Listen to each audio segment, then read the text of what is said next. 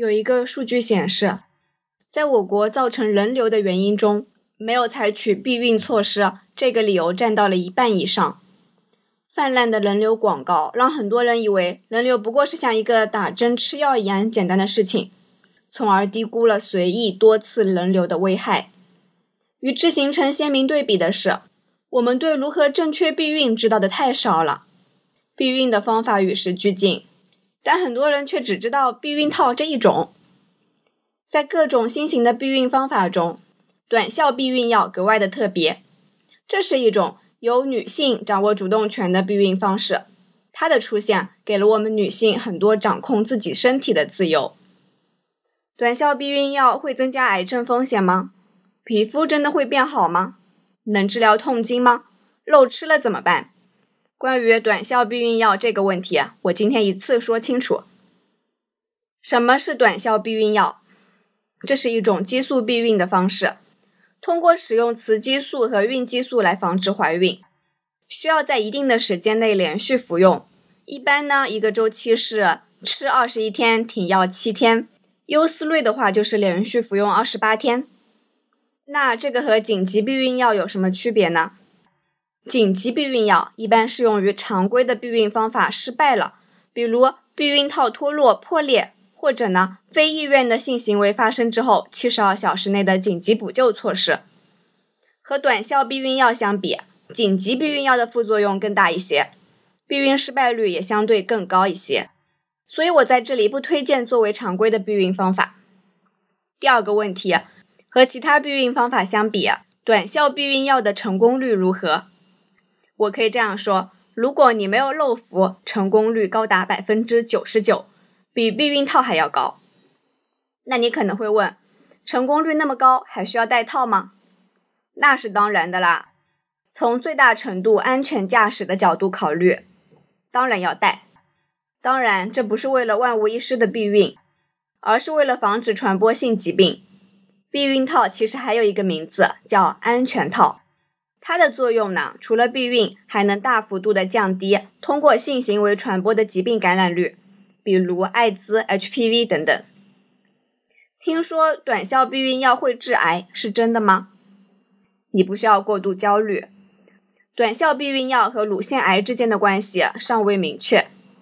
不过目前也认为，长期服用短效避孕药可以降低结直肠癌、卵巢癌和子宫内膜癌的发生率。还有一个问题，大家都很关心：吃了这个短效避孕药会不会胖？那要看你吃的是哪一种了。最开始的几代短效避孕药可能真的会导致你增重的，不过呢，一般服用三到六个月后会自行缓解。而现在最新的短效口服避孕药已经经过改善了，也就是说不会增加体重了。具体有哪一些是不会发胖的短效避孕药呢？听仔细了，现在优思明、优思瑞等药物都已经不会再导致体重增加了。但是呢，不同的短效避孕药在对应疾病、价格、副作用、服用方法、是否需要处方上都有区别。我整理了市面上的一些常见的短效避孕药的特点，大家可以按照自己的情况挑选最合适的。比如妈富荣，属于比较老牌的短效避孕药，价格挺便宜的，二十块钱左右。但是呢，有副作用，也就是会导致你肥胖。非处方药，药店里就可以买到。同样属于非处方药的还有优思明，你也可以自行在药店购买，价格大概是一百三十元左右，而且它不会导致体重增加。同样不会导致体重增加的优思瑞，它呢属于处方药，需要医生开药方，而且价格比优思明稍微贵一点。具体的我就不在这里展开了，做了一张图放在了详情区。大家可以点开看一下，将几大类的短效避孕药做了一个对比。其实市面上的短效避孕药，只要服用的方法正确，避孕效果都差不多。所以没有最好，只有最合适。当然啦，虽然它效果那么好，但也不是每一个女性都能吃的。对于大部分健康的不吸烟的女性来说，短效避孕药是可靠的、安全的避孕方法。可以一直使用到绝经年龄，但是如果有一些疾病之类的，就不太合适了。具体有哪些呢？像缺血性心脏病、中风、下肢静脉血衰、高血压、高血脂、糖尿病、久坐不动、吸烟、肥胖等多种心脑血管疾病的危险因素。还有就是糖尿病已合并血管并发症。另外就是乳腺癌、卵巢癌、肝脏良性恶性肿瘤、严重的肝肾疾病，或者呢有不明原因的阴道流血。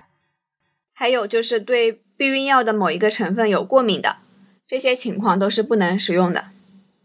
当然，你在哺乳期或者妊娠期的时候也是不能用的。说了那么多，你记住了吗？虽然这是两个人的事情，但是小仙女们仍然可以把主动权掌握在自己手中哦。